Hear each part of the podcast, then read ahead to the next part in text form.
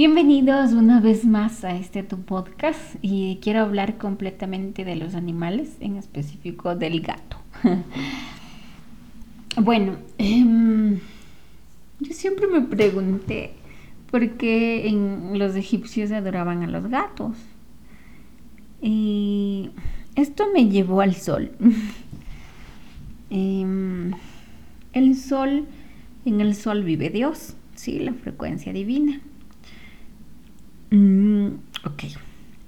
El Sol tiene un físicamente, físicamente, o sea, estamos hablando de físicos, tiene el neutrino. El neutrino, el neutrino nos, perdón, el neutrino nos da el Sol, ¿ok? Entonces nosotros nos alimenta, el Sol nos alimenta de neutrinos. Este neutrino se le dice que es la chispa divina, la de Dios, porque mm, es un dar y recibir, ¿ok?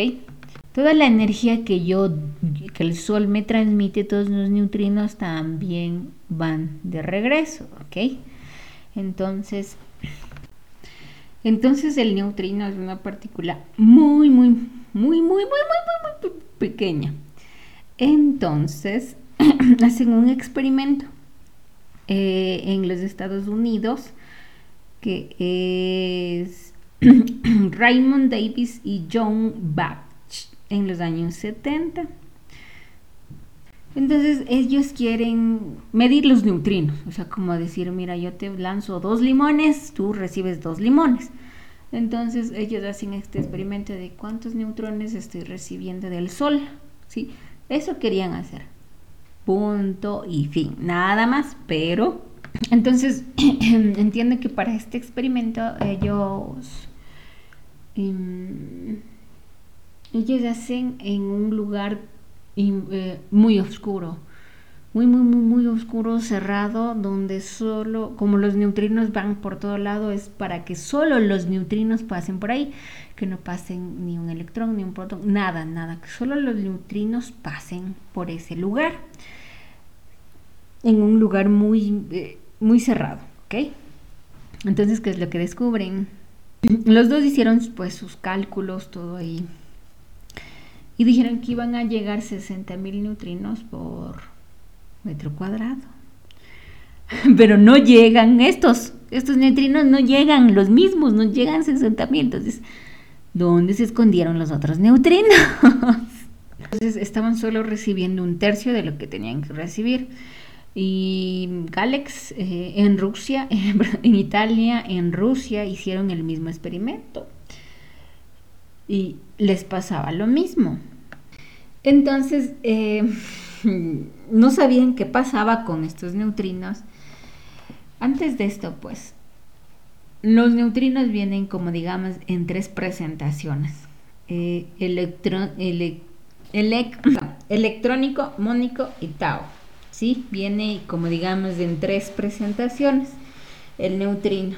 Entonces, em, Bruno Pontecoro, que era un italiano físico, em, dijo hace 20 años que puede haber un fenómeno de oscilación, que es decir, que el neutrino puede cambiar a electrónico, mónico, tau, ¿sí?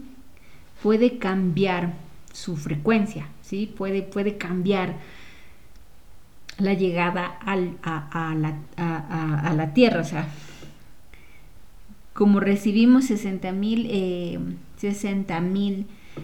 eh, neutrinos por metro cúbico, podríamos recibir solo una parte de neutrinos y la otra parte puede ser mónico, tau o electrónico, ¿sí? Diferentes neutrinos, las otras presentaciones de los neutrinos, ¿sí? Entonces, esto es hasta ahora, él lo predijo, ya hace 20 años lo predijo. Y el sol es una fuente de energía brutal, brutal. O sea, ustedes toman baños de sol que les va a dar energías para hacer las cosas. Entonces descubren que el... Mm, ¿Cómo se llama este? Em, este detector Homestead, donde detectaba los neutrinos, solo era para detectar neutrinos electrónicos, ¿sí? Neutrinos eléctricos, perdón, electrónicos.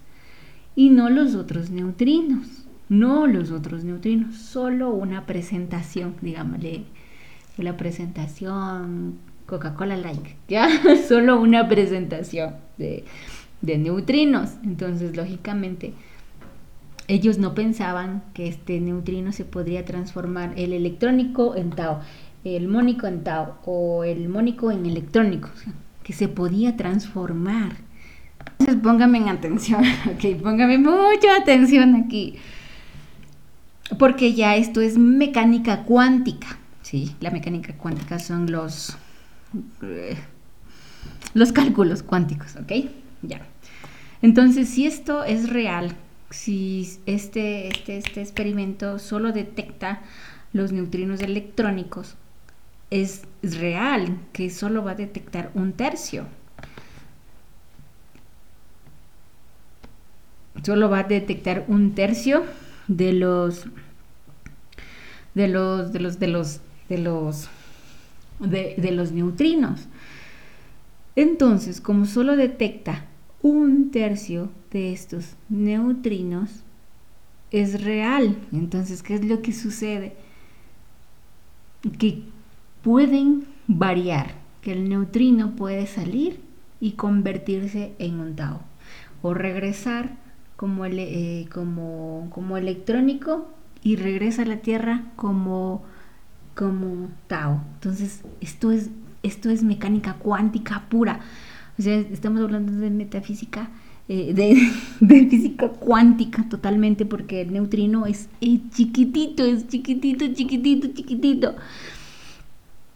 Entonces, se dan cuenta que es real, o sea, todo esto eh, que les estoy diciendo es totalmente cierto, totalmente cierto, de, de, de, eh, de que no, no lo detecta, ¿ya? Entonces, de manera astral, de manera astral, el sol vive Dios, ¿sí? Ok. Holísticamente nosotros sabemos que en el sol vive Dios, es la energía de Dios en su máxima expresión. Entonces tú cuando vas, y esto es alimentación pránica, perdón si es que me confundo, cuando tú vas al sol, pues tú, des, tú, tú Tú, haces esta técnica del sol donde pones tus manos en... abres tus, tus, tus, manitos en forma de rombo y empiezas directamente, le apuntas al sol y entra por tu chakra corona el sol para todos tus chakras y pides tu deseo. Gracias por los mil dólares, gracias, gracias. Y adivina qué pasa, pues te conceden ese deseo el sol. El sol también sirve para sanar, para sanar eh, la procrastinación. El sol sirve para sanar tu piel, sirve para sanar eh, órganos, eh, sirve holísticamente, yo lo he probado para sanar órganos, para sanar la piel, para sanar la procrastinación. Entonces, ¿qué es lo que nos está diciendo este experimento científico cuántico relacionado con el plano astral? es que el sol nos, nos da la energía que necesitamos de acuerdo a nuestra energía. Entonces tal vez yo necesitaré más energía de dejar de procrastinar.